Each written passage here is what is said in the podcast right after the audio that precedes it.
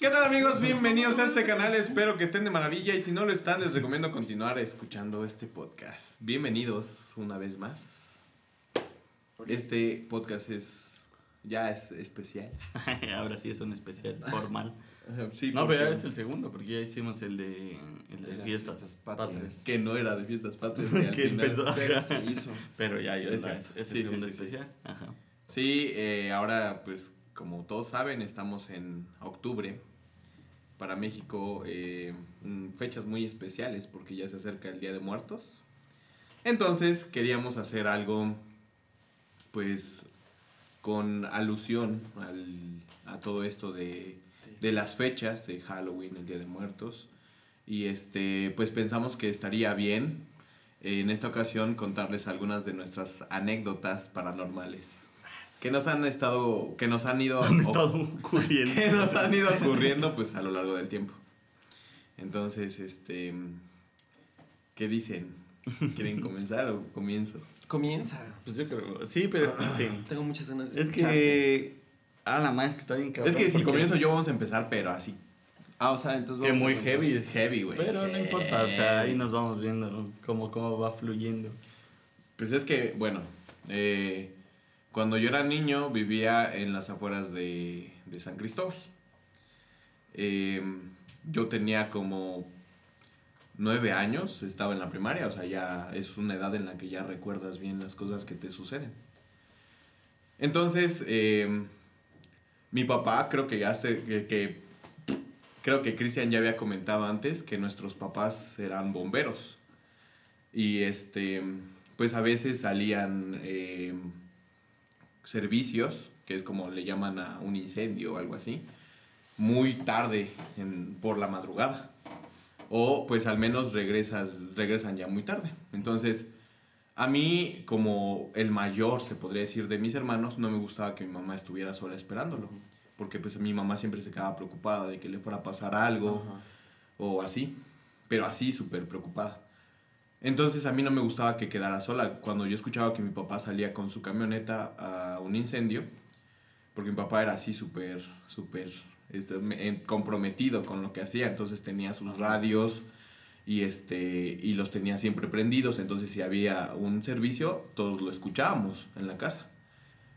Entonces en esa ocasión yo escuché que salió un servicio, mi papá salía en chinga, pues ya con su equipo y todo el pedo. Y yo subí a acompañar a mi mamá, Ujú. pero eh, en esa ocasión no subí. En esa ocasión mi mamá bajó y estaba en la cocina esperando, entonces yo me levanté y estábamos los dos en la cocina, estábamos platicando, la verdad no recuerdo de qué. Y en eso eran como dos, entre dos y cuatro de la mañana, la verdad no estoy seguro.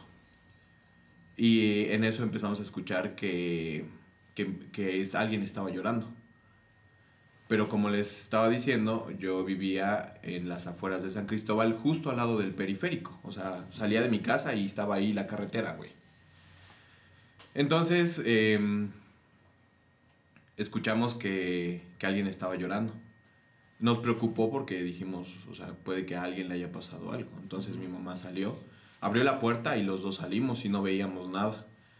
Pero eh, en ese tiempo, pues la casa en la que vivíamos era así como que la puerta, un pequeño patio y, luego ya la carretera. Y, y- pero para separar de las demás casas, del patio de las demás casas, había una bardita que era como de un metro. Entonces eh, salimos y no había nadie. Pero ya nos percatamos de que el sonido estaba como que atrasito de la bardita.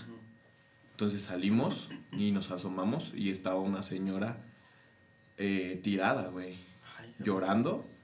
Y lo más cabrón, güey, que, o sea, que yo me acuerdo es que tenía un manto blanco puesto, güey. No te pases de... Te lo juro por Dios, güey. O sea, si no, si, si esto fuera una mentira mía, No lo sabías contando. no, no te estaría diciendo que mi mamá también lo vio, güey. Ah, bueno. Es que sí. Porque, o sea, mi mamá va a decir, está bien pendejo, o sea, ¿por qué está diciendo eso si no pasó? No. O sea, puedes ir y preguntarle a mamá y te va a decir que sí sucedió, güey. Ah, ojalá. Si ve el podcast, que lo comente. Ajá, exactamente. Sí, estoy seguro de que ahí va a estar su comentario. Comenté, confirmo. Afirmo.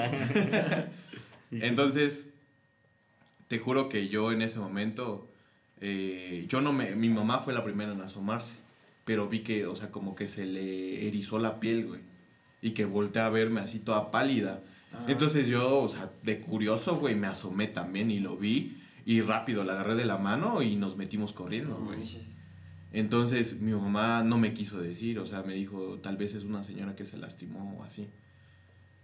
Y yo, o sea, en ese momento dije, bueno, sí, tiene razón, o sea, puede ser Ay, que una señora no, se, se- le pasó algo y está ahí tirada, pero yo de, pero hay que hacer algo, Y pues vimos que la dejamos, ajá, y en eso se para la señora y se va caminando, güey, pero llorando, No, güey, no así, mames. que- y su, su forma de llorar fuerte, güey.